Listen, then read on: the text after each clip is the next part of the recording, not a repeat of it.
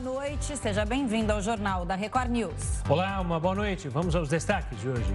Lula faz primeira reunião ministerial e promete demitir quem estiver envolvido com atos ilícitos. Casos de Covid na China podem passar de mais de 2 milhões por dia. No Brasil, autoridades mostram preocupação com o avanço da doença. Dois anos após a invasão do Capitólio, americanos acompanham a indefinição sobre a presidência da Câmara dos Representantes.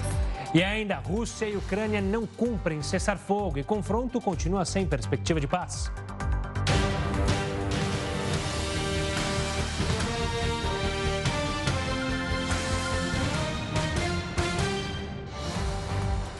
O presidente Lula fez nesta sexta-feira a primeira reunião ministerial do novo governo.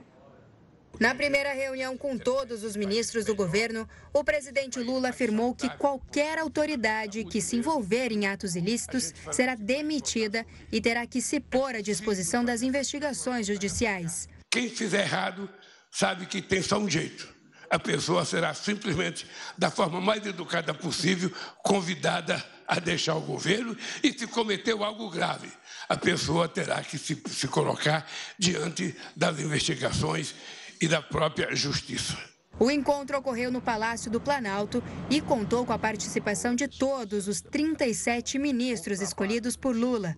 Até o momento, os ministros escolheram os nomes que vão integrar as secretárias executivas e as chefias de gabinete de cada pasta. A expectativa é que o governo esteja todo montado, segundo o presidente, até o dia 24 deste mês. Possivelmente, depois do Rui vai falar, até o dia 24, quem sabe já tenhamos o governo todo montado.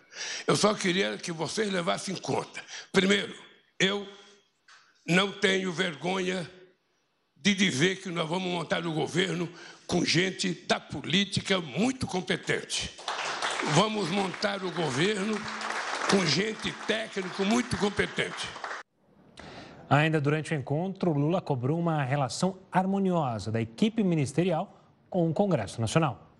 O presidente pediu para que os 37 ministros que compõem o governo tenham uma relação próxima e cordial com deputados e senadores. Muitos de vocês são resultado de acordos políticos, porque não adianta a gente ter o governo tecnicamente mais formado em Harvard possível e não ter um voto na Câmara do Deputado e não ter um voto no Senado. Lula ainda afirmou que sem o Congresso, as pautas e promessas feitas durante a campanha não vão conseguir ser realizadas. Quando a gente vai conversar, a gente não está propondo casamento.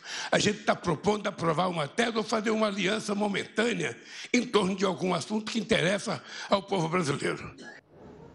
Ainda sobre as primeiras medidas do governo, vale a pena lembrar o revogaço de alguns atos editados pelo ex-presidente Jair Bolsonaro. Um que chamou bastante atenção foi em relação à suspensão dos registros para aquisição e transferência de armas e munições. Uma das ideias é formar um grupo para apresentar uma nova regulamentação do assunto, mas uma das justificativas para a revogação é uma possível diminuição da violência nas ruas do país. Ainda assim, Senadores da oposição ao, ao, ao, atual governo, desculpe, já sinalizaram que irão tentar derrubar o decreto que restringe o acesso às armas no Brasil. E quem analisa esse tema com a gente é o Eduardo Pazinato, que é associado sênior do Fórum Brasileiro de Segurança Pública. Boa noite, Eduardo. Antes de mais nada, obrigado pela participação aqui conosco no Jornal da Record News. De fato, é, esses atos tomados pelo governo atual podem diminuir a violência? Menos armas significa necessariamente menos violência? Sem dúvida, nós estamos falando de um dos maiores fatores de risco para a prática de violências diversas, desde as agressões interpessoais até, em casos mais graves, homicídios, latrocínios. Portanto, o maior controle da utilização do armamento é absolutamente fundamental para que se possa aprimorar os mecanismos de controle de prevenção das violências e crimes no Brasil. Olá, boa noite da minha parte também. É, eu gostaria de saber, na sua avaliação, qual é das medidas tomadas recentemente, é, qual é a mais importante? Olha, eu, eu diria que elas precisam ser analisadas num conjunto, né? E na verdade é um primeiro movimento de refrear essa corrida armamentista potencializada por um conjunto de atos normativos é, pelo governo Bolsonaro. Mas eu diria que a restrição ao uso de armamento restrito, é, que deve ficar a cargo tão somente das forças de segurança pública e forças armadas, e portanto a suspensão desse tipo de registro e autorização é, para o porte de armamentos restritos com maior potencial de lesividade e consequentemente letalidade, me parece a medida mais significativa e mais importante. Mas a medida como como um todo, ela busca, na verdade, suspender um conjunto de mecanismos e reorganizar o acesso às armas de modo geral, mas não deve se encerrar aí essa revisão normativa. Inclusive, o decreto estabelece é, um período, né, um período de 60 dias para que se faça um conjunto de estudos é, que levem a um aprimoramento mais amplo e mais aprofundado do controle de armas no Brasil. Eduardo, é, a gente está falando, como você falou, de atos normativos, ou seja, decisões daqui para frente. Mas há muitas armas que acabaram entrando no Brasil e foram legalizadas na mão de criminosos. Como lidar com esse problema agora? Justamente, é, é, entre as medidas tomadas e reguladas por este novo decreto está um trabalho de maior controle desse armamento e uma espécie de recenseamento que está sendo proposto. Esse mecanismo deve ser aprimorado nos próximos atos normativos, mas é, é absolutamente necessário, primeiro, que nós possamos fazer um mapeamento do armamento e das munições existentes, por portanto, a obrigação do registro no SINARME, nesse Sistema Nacional de Registro de Armas de Fogo, ele acaba sendo fundamental e, além disso, é importante termos em conta que essas medidas normativas que desregularam o próprio funcionamento do Estatuto do Desarmamento no Brasil pela gestão anterior, acabou gerando, segundo estudos, estimativas de estudos realizados, por exemplo, pelo Instituto Sou da Paz, o aumento da circulação de arma de fogo na ordem de 2 milhões de armas no país. Nós tivemos um aumento de cerca de 500% dos chamados CACs, né, dos colecionadores, atira, atira, atiradores, colecionadores é, é, é, e também aqueles que praticam tiro esportivo, né, houve um aumento muito significativo e já há um conjunto de investigações e um conjunto de apurações por parte das forças policiais, Ministério Público e Poder Judiciário, já identificando que parte desse armamento, que foi a partir dessas medidas de desregulação do Estatuto do Desarmamento legalizado, está sendo utilizado para a prática de violência mesmo está chegando para alimentar o crime organizado no país. Então, é, é, neste momento, é necessário que se tome um conjunto de, de medidas, não só as de ordem normativa, mas, sobretudo, de aprimoramento do processo de fiscalização das armas e das munições no Brasil. Eduardo, você falando, me lembrei de uma cena muito emblemática de anos atrás, quando teve aquela campanha do desarmamento, que eram aquelas armas sendo incineradas, né? Uma montanha de armas e tudo mais. Então a gente teve um retrocesso em relação àquela cena que muito foi comemorada na época. Sim. Agora, duas questões que eu queria levar, levantar com você. Por exemplo, é, a gente viu muitos casos de bala perdida, é, de tiroteios no Rio de Janeiro, né? É, esse ano já são pelo menos três mortes. Uma criança morreu aos 11 anos de idade por bala perdida no Rio. E aqui em São Paulo, uma realidade que a gente não tinha era fuzis sendo usados em assalto a carros é, no, nas ruas. É, e assaltos de uma maneira geral. Isso se deve à legalização de armas ou um menor controle nas fronteiras e a entrada de armas ilegais. O que, que a gente pode é, avaliar desse armamento que chegou às mãos dos criminosos e também da população, mas principalmente dos criminosos, esse armamento bastante pesado? É, me parece que há um desafio, no caso brasileiro, esse é um desafio continental, histórico já, que se refere ao controle das fronteiras. Né? Não me parece que tenha havido algum nível de desregulação na mesma medida em que houve em relação à desregulamentação do Estatuto do Desarmamento. Portanto, eu aventaria como uma hipótese mais razoável de que o emprego desse tipo de armamento de alta lesividade, como os fuzis, né, em é, atividades diversas relacionadas à criminalidade de rua, né, quer dizer, é, a, a, circulação e a difusão desse armamento de alta lesividade, em tese legalizado, acabou aumentando o risco do cometimento de violências mais graves no espaço da cidade. Então, é, um roubo pode rapidamente evoluir, até pela natureza do armamento empregado, é, para um latrocínio, para um roubo seguido de morte. Né? Obviamente, esse tipo é, de exposição há um instrumento que deveria estar restrito para aqueles profissionais altamente preparados, capacitados, que devem ser os profissionais de segurança pública e das Forças Armadas, quando uh, chega ao mercado, mesmo que para um fim legal, sem o devido controle e fiscalização, ele acaba sendo utilizado como mais uma mercadoria ilícita que potencializa um conjunto, uma cadeia de violências e crimes, inclusive a lesividade de determinadas violências que aumentam de patamar. Né? O roubo praticado com o emprego de uma arma leve, ele que já era grave, ele acaba evoluindo isso, em tese, potencializa o cometimento de várias violências. É, no espaço urbano, assim como no espaço doméstico porque nós percebemos, inclusive no ano passado, um aumento da violência doméstica ou intrafamiliar, especialmente os feminicídios, que, como sabemos, em regra são praticados por companheiros, ex-companheiros, por pessoas próximas à vítima, e, obviamente, a grande circulação desse tipo de armamento, do acesso até então, até o decreto de 1 de janeiro, a esse tipo de armamento, quer dizer, uma quantidade enorme de armas, antes eram 30 armas passíveis de serem adquiridas legalmente, agora são 15, antes se derrogou a necessidade de comprovação da necessidade do uso de, do, do, do, armamento, agora se passa novamente a exigir, e essa é uma prerrogativa do delegado federal, da Polícia Federal, para conceder ou não o armamento, a redução do número de projetis, né, também para 600 e não uma quantidade superior a mil é, projetis de outrora, quer dizer, houve um conjunto de medidas saneadoras que são necessárias, mas ainda não suficientes, como bem dissesse,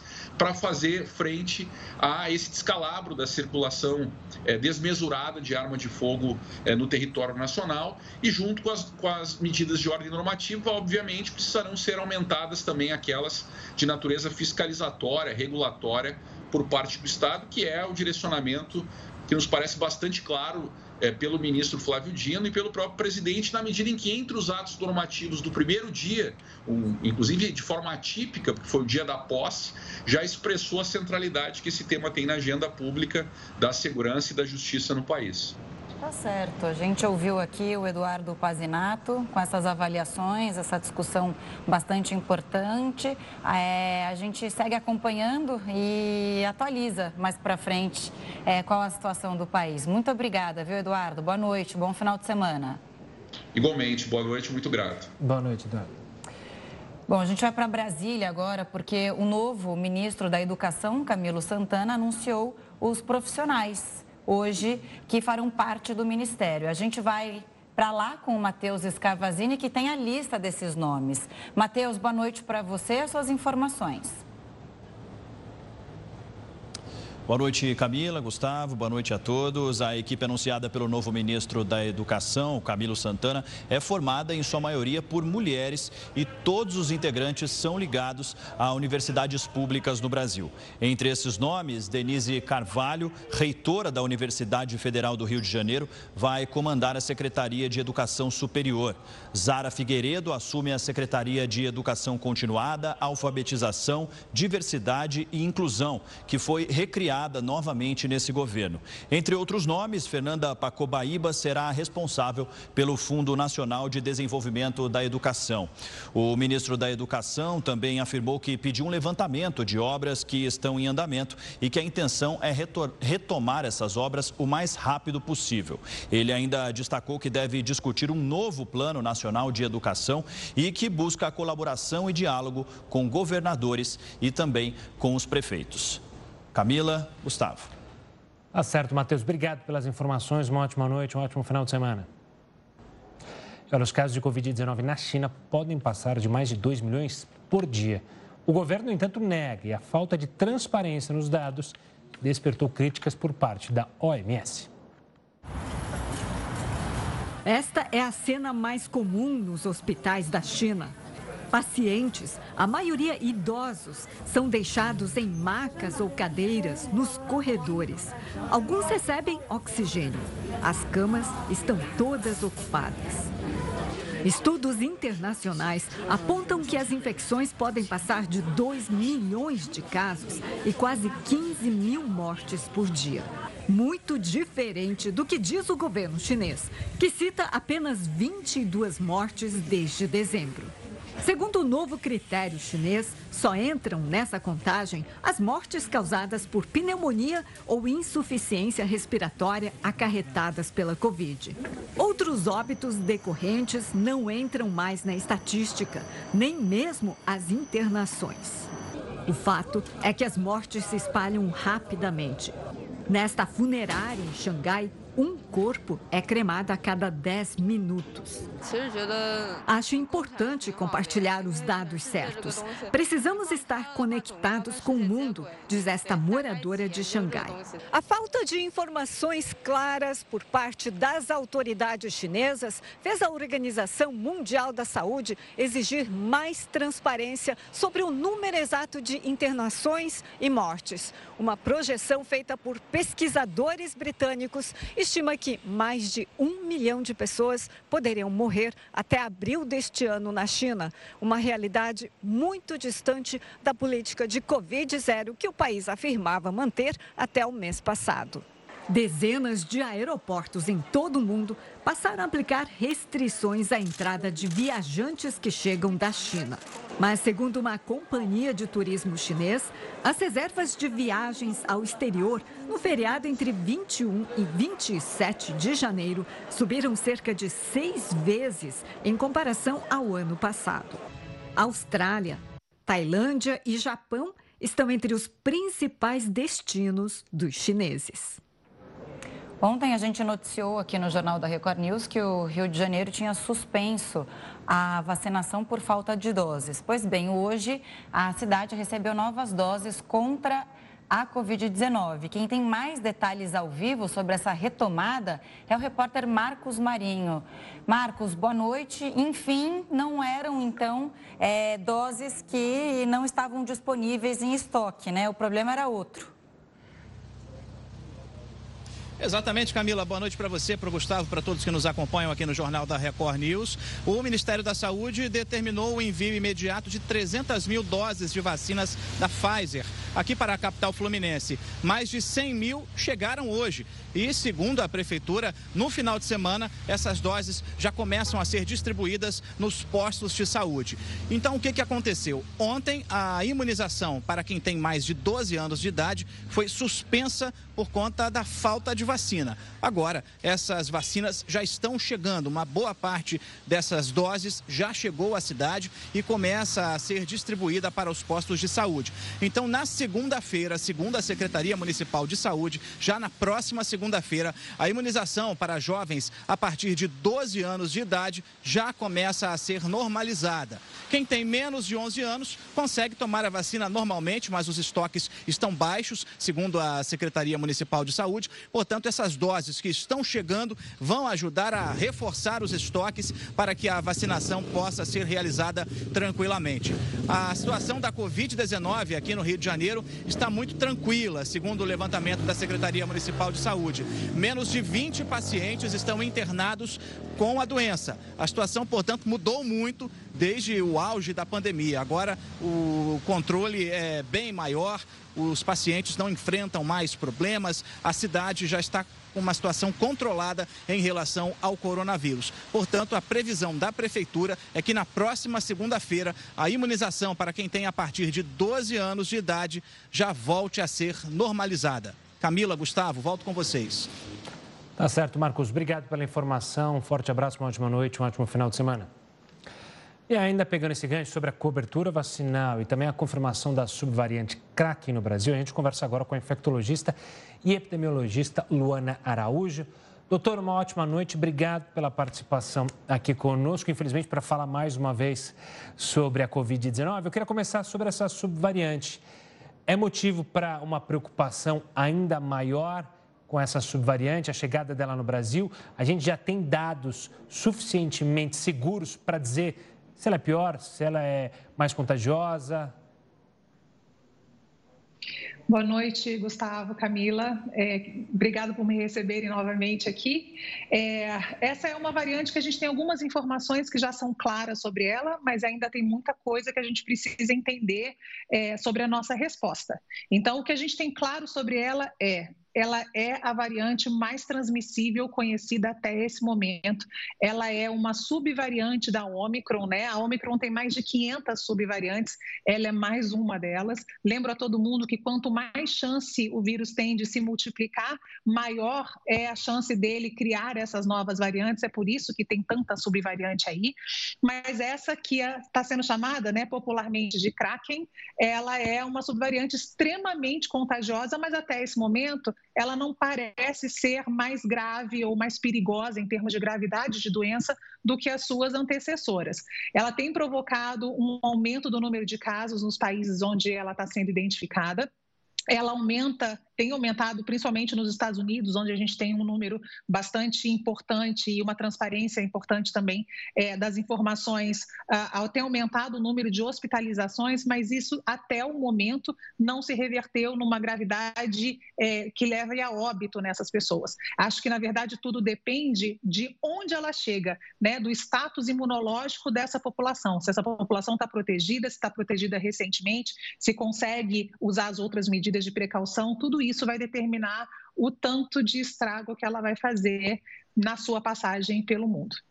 Doutora Luana, boa noite da minha parte também. Prazer te receber aqui, a primeira do ano, né? primeira de muitas.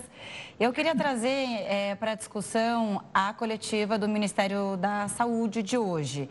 E aí ficaram muitas dúvidas em relação à vacinação, porque pouco se falou no ano passado é, da evolução das vacinas, é, de como a população deve se comportar em relação à vacinação. De fato, os números estão super baixos, né? Com duas doses, a população vacinada no Brasil é de 80%, que é considerado baixo pelo Ministério da Saúde, e com a dose de reforço, que é essencial segundo palavras ali da, do Ministério da Saúde, nessa coletiva hoje, mais, metade da população só tomou. Então, metade precisa ser vacinada. Qual é a orientação neste momento? Como essa, essa vacina age em relação à nova variante? Para as pessoas que tomaram a terceira dose, fica aquela dúvida, né? Será que eu tomo agora a vacina, a quarta dose? Espero essa bivalente chegar para todo mundo? É, qual é a orientação agora, doutora Luana? É, Camila, boa noite para você também. É, a história é a seguinte, né? A gente tem que lembrar as pessoas que essa vacina, assim como vacinas de outras, é, que combatem outras patologias, como a gripe, por exemplo, elas têm um período de maior, é, é, maior importância nessa proteção, né? Então a gente toma, essa vacina nos coloca numa situação de proteção maior, com o tempo e com as próprias características do paciente, essa proteção ela vai decaindo e aí dependendo do risco epidemiológico a gente toma de novo. Então na gripe, por exemplo, isso acontece normalmente uma vez ao ano porque é o período de maior circulação do vírus. No caso da COVID, a gente ainda não tem essa sazonalidade que a gente chama, esse período em que o vírus aparece e depois ele fica menos importante, a gente não tem isso, isso está acontecendo no ano inteiro. Então é por isso que a gente acaba mantendo esses esses reforços que são absolutamente seguros e eficazes. Tanto é que hoje a gente está aqui falando sobre infecções, mas não estamos falando sobre um número importante nem de hospitalizações nem óbitos. Vocês acabaram de falar aí sobre a situação do Rio, por exemplo, né? Então é muito importante que as pessoas entendam que o esquema vacinal ele precisa estar atualizado, o que significa que esses pacientes precisam, né? E aí pacientes somos todos nós nesse sentido, precisamos de uma vacina pelo menos aí para garantir uma alta proteção é, feita nos últimos seis meses. E aí eu, eu lembro aí dos dados que você acabou de colocar, que tem muita gente que fez uma primeira dose de vacina, quer dizer, lá atrás a mobilização para a primeira dose foi importante, mas depois disso houve uma campanha dolosa de desinformação, além de uma incompetência de gestão que fez com que as pessoas perdessem a confiança nessa vacinação e no nosso próprio Programa Nacional de Imunizações. O que significa que a gente vai vendo isso que você mostrou. É, conforme a gente vai vendo o avançar do tempo e a necessidade de reforços, você vai vendo menos gente fazendo porque as pessoas acham que não é necessário. Mas é, principalmente para aquelas pessoas mais vulneráveis idosos, é, portadores de comorbidades, crianças, né? A gente tem aí uma, um número de pessoas que precisa muito dessa vacina, mas eu preciso lembrar também que essas variantes elas não se tornam mais leves, elas causam quadros mais leves porque as pessoas estão vacinadas. Conforme vai passando o tempo dessa vacinação, ou as pessoas não se vacinam, elas voltam casinhas nessa proteção lá para o começo da pandemia, onde a gente via casos muito graves em muitas pessoas, mesmo sem estar nesses grupos de maior risco. Então, é preciso vacinar. As vacinas que a gente tem agora disponíveis, elas são importantes no controle mesmo dessa variante nova. É muito melhor tê-la do que não ter nada próximo, né, nada recente. Mas a gente sabe que as bivalentes, que é o que a gente espera que cheguem logo, né, que tem uma distribuição, melhor dizendo, mais rápida no território nacional, elas induzem uma resposta mais potente. Então, o ideal para lidar com essa variante aí e com aquelas que, infelizmente, a gente sabe que ainda virão, é essa, variante, essa vacina que a gente tem é, bivalente que deve chegar aí no território nacional, esperamos muito em breve. Doutor, eu queria sair um pouco do território nacional para justamente falar sobre o que está acontecendo na China agora e entender com você o quão preocupante para a comunidade internacional, para a OMS, para todos é, que estão de olho na doença, é o que está acontecendo agora na China, ou seja, esse aumento abrupto de casos. A gente falou de uma variante agora, então quando vem um número grande de casos, eu que sou leigo, eu já imagino, será que é possível surgir novas variantes, principalmente agora na China? É, veja, você não é mais leigo, né? Você é uma pessoa com informação sobre isso. E isso é que é importante que a gente né, é, traga para as pessoas, para que elas consigam avaliar e entender esses riscos dos quais a gente fala. Então, você tem toda a razão. Quanto maior o número de casos, principalmente numa onda como essa, maior a chance que esse vírus tem quando ele se reproduz de fazer pequenas mutações. Essas mutações podem se agrupar em novas variantes e isso pode trazer características tanto de, de, de uh, capacidade de disseminação quanto inclusive de gravidade de doença que nos colocam sob risco. Então, o que acontece na China hoje é extremamente preocupante para todos nós.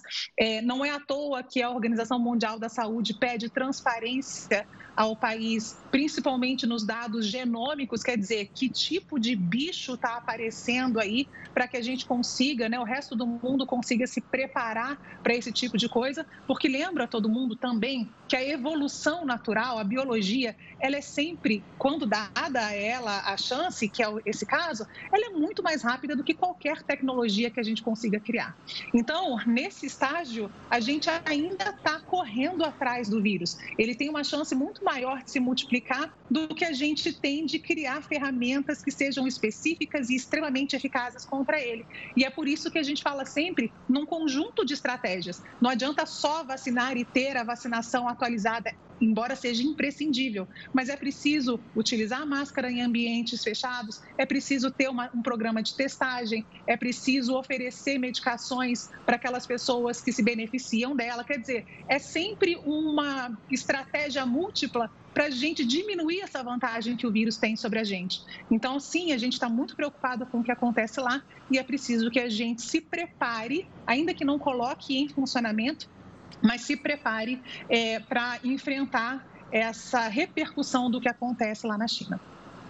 Tá certo, doutora Luana, obrigada. A gente acompanhando já esses anos todos de pandemia, né? É, o que a gente pode dizer a, até agora é que o coronavírus veio e veio forte, veio para ficar. A gente vai ter que conviver com ele, então a melhor maneira de prevenir é seguir o Plano Nacional de Imunização, a recomendação das autoridades e a gente é, tomar essas doses e se vacinando até é, ele, é, a, o coronavírus deixar de ser tão, ser tão presente nas nossas vidas.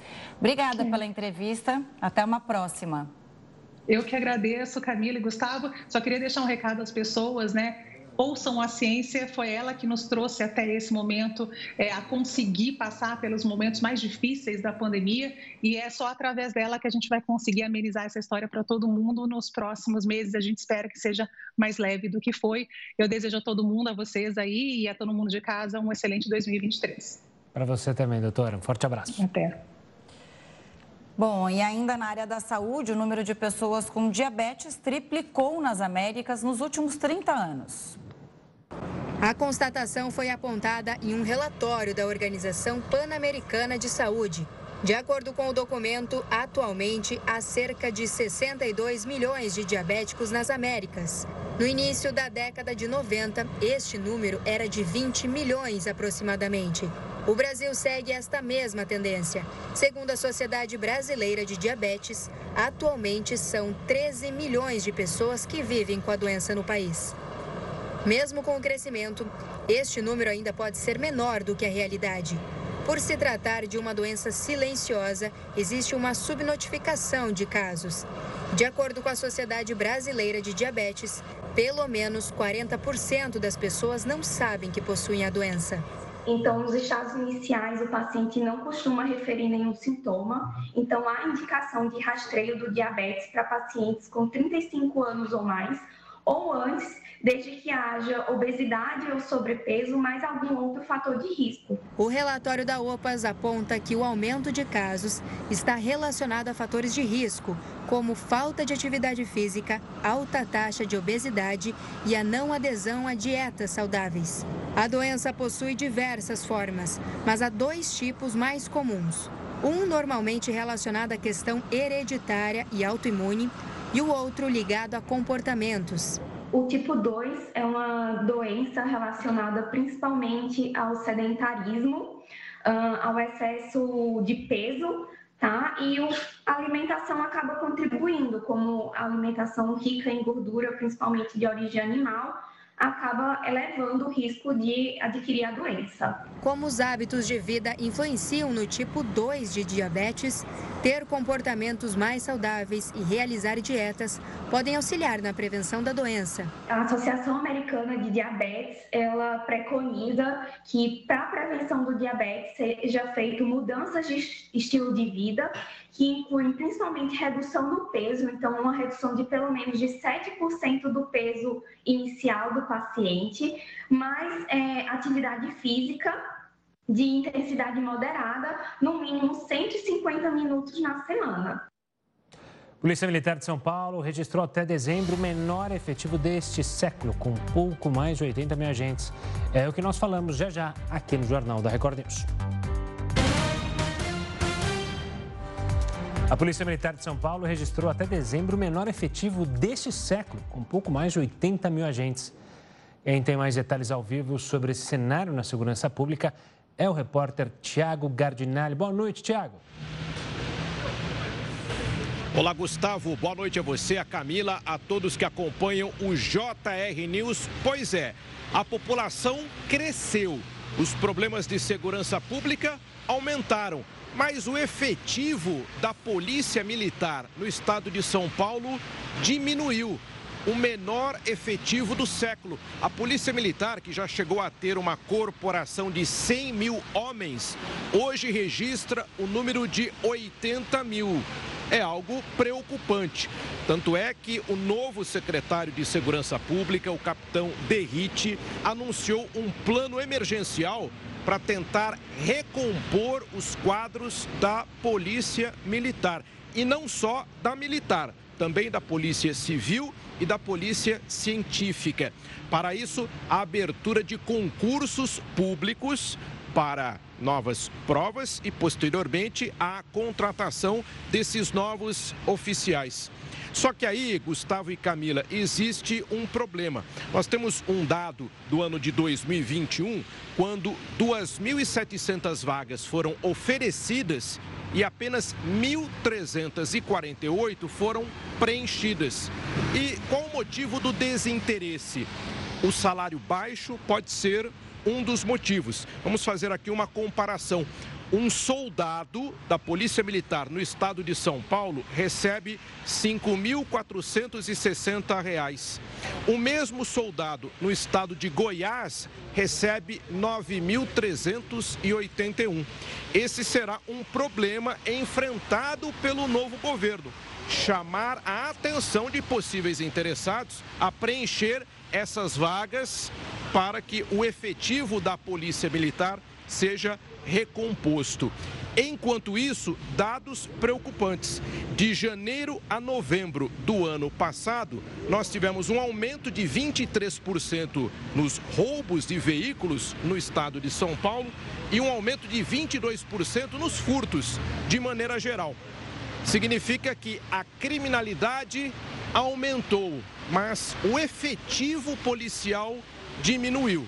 Esta será uma árdua missão da nova administração estadual, do novo secretário de Segurança Pública, para colocar mais polícia nas ruas. Gustavo e Camila. Obrigada, Tiago, por nos trazer esses dados e chamar a atenção para esse assunto. Até uma próxima. Bom ano. Bom te ver por aqui. Após 13, 13 rodadas de votação, a disputa para presidente da Câmara dos Estados Unidos continua sem definições. As votações entraram no quarto dia nesta sexta-feira. O republicano Kevin McCarthy está enfrentando uma divisão entre a maioria dos republicanos da Câmara, que o apoia, e 20 conservadores, mas chamamos assim linha dura, que foram contra ele nas votações anteriores. A sequência de votações que desta semana é a maior desde o final da década de 1850. O ataque ao Congresso americano completou dois anos nesta sexta-feira. O ato resultou na maior investigação criminal da história do Departamento de Justiça dos Estados Unidos. Há dois anos, apoiadores do então presidente Donald Trump invadiram o Capitólio na tentativa de impedir a confirmação da vitória de Joe Biden contra o republicano. Na ocasião, cinco pessoas morreram e mais 140 policiais ficaram feridos. Desde então, o Departamento de Justiça busca responsabilizar os causadores do ato. Mais de 950 pessoas respondem por processos e cerca de metade delas já se declarou culpada. O Comitê da Câmara dos Representantes, que também investiga o caso, encerrou o relatório no fim do ano passado, após ouvir mais de mil testemunhas. O grupo pediu que o Departamento de Justiça indicie o ex-presidente Trump por declaração falsa, tentativa de fraude e ajuda à insurreição. Além das consequências penais, o caso ainda impacta a vida política nos Estados Unidos. O Partido Republicano, apesar de ter a maioria na Câmara, ainda não conseguiu eleger um presidente para casa após mais de 10 votações, algo inédito no país em 150 anos. Um grupo da legenda acredita que o principal candidato, Kevin McCarthy, é muito moderado. E um dos motivos é que o deputado se voltou contra Trump após o episódio do Capitólio. Em conversas que vieram a público, McCarthy chegou a dizer que o ex-presidente era responsável pelo ataque e que deveria ser denunciado. O professor Sidney Leite, que é coordenador do curso de Relações Internacionais da IBS Américas, está conectado aqui com a gente para explicar os impactos dessa invasão na política americana e até do mundo. Professor, boa noite, bem-vindo ao Jornal da Record News. É, qual o balanço que o senhor faz desses dois anos? A democracia americana saiu arranhada ou mais forte desse episódio? Uh, boa noite, um grande prazer estar com você, Camila, e com, com o Gustavo. A democracia norte-americana saiu arranhada, não apenas é, internamente, mas também externamente. Lembremos que os Estados Unidos é a grande superpotência e que lidera o mundo ocidental, a chamada ordem liberal.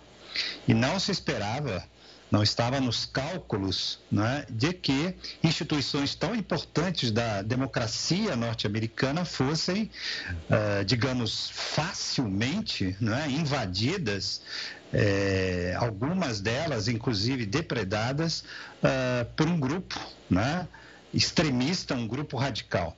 Não é uma cena, não é um cenário que se espera uh, dos Estados Unidos. E tanto que a, matéria da Record News, muito bem feita, até hoje repercute diariamente na vida política americana. E continua a repercutir. Estamos agora na 13 terceira é, votação para eleger. Lá nos Estados Unidos, eles chamam o presidente da Câmara de o Speaker, né? E provavelmente iremos para a 14 ainda é, na noite de hoje. Então, é, um forte impacto, uma marca que ficará durante muito tempo a denunciar fragilidades na maior democracia, no modelo de democracia ocidental. Professor, boa noite também. A resposta que, digamos, o governo americano tem dado a essas tentativas começando essa, há dois anos atrás, de fragilizar a democracia, elas têm sido suficientes? Ou ainda o governo americano né, patina em tentar trazer respostas para esses enfrentamentos criados por políticos, inclusive tradicionais já americanos, que ainda questionam o processo democrático americano? Excelente questão. Na verdade, as instituições de um modo geral.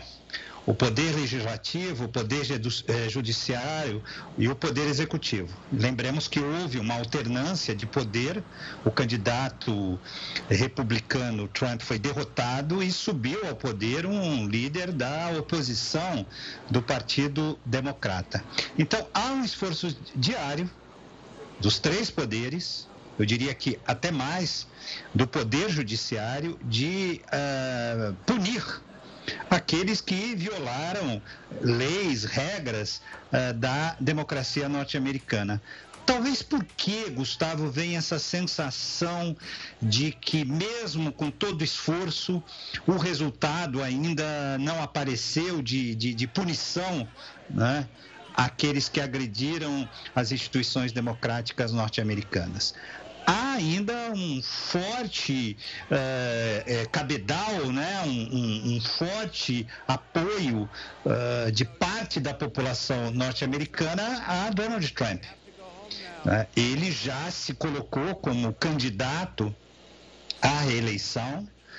O governo Biden enfrenta dificuldades, dificuldades de diversas ordens, e por isso, de alguma forma, uh, Trump, né?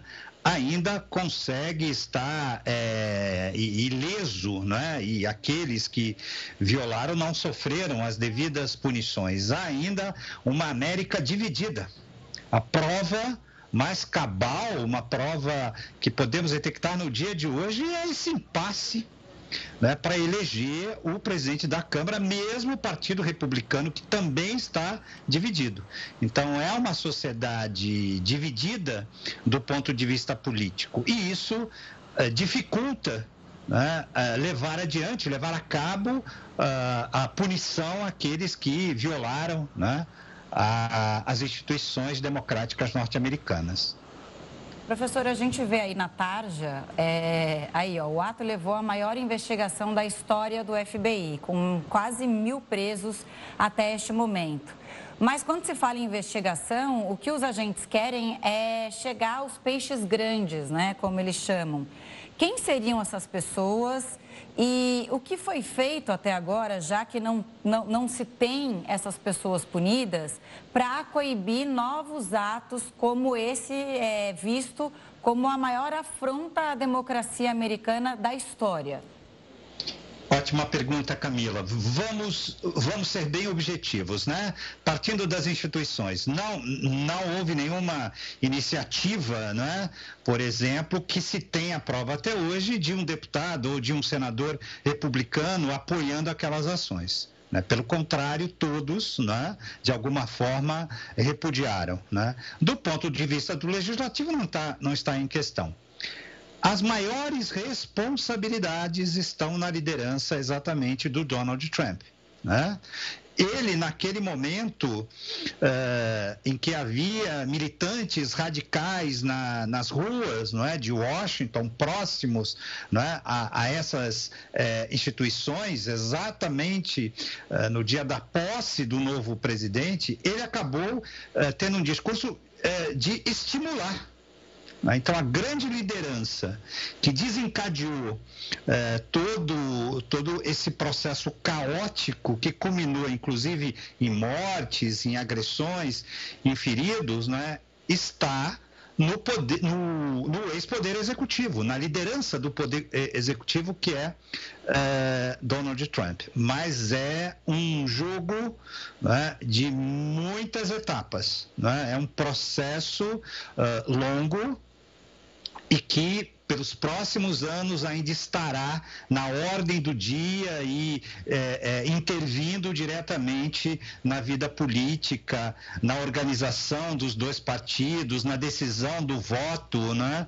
É, é fica é uma imagem de, de, valor né, global, mas principalmente é a grande imagem uh, agressiva dos últimos 10 anos da democracia americana. A outra é o 11 de setembro. De alguma forma, né, com graus, com intensidades diferentes, mas são duas imagens muito fortes né, que abalaram os Estados Unidos é, ao longo do século XXI. Tá certo. Professor, obrigado pela participação. Sempre um prazer tê-lo aqui. Um ótimo ano, um ótimo final de semana e até uma próxima. E olha, a Associação Nacional dos Fabricantes de Veículos Automotores aponta crescimento no setor no ano de 2022. Eu confere os detalhes em instantes, aqui no Jornal da Record News. Um levantamento realizado pela Anfávia concluiu que 5 milhões e 700 mil carros foram produzidos no ano passado um crescimento de 5,4% no acumulador. No balanço geral divulgado nesta sexta-feira pela entidade que representa o setor, estão carros de passeio, utilitários leves, caminhões e ônibus. O desempenho reflete sobre a melhora no abastecimento de peças e eletrônicos, mesmo com a produção parada nas fábricas. Somente em dezembro, houve um recuo de 9,2% na comparação com o mesmo mês de 2021. Com o aumento do número de automóveis no mercado, a queda das vendas no acumulado do ano foi reduzida de 14,5% para 0,7% no fechamento de 2022. Acho que todo mundo sentiu no bolso, né? O preço dos alimentos bateu recorde em 2022. Matérias-primas alimentares sofreram um aumento no custo no ano passado. Isso aconteceu pela preocupação com escassez que poderia ser causada pela invasão da Ucrânia, elevando o índice de preços médios calculado pela Agência de Alimentos da ONU. A passagem de um ciclone bomba castigou moradores da Califórnia, nos Estados Unidos. O correspondente Vandrei Pereira traz mais informações direto dos Estados Unidos.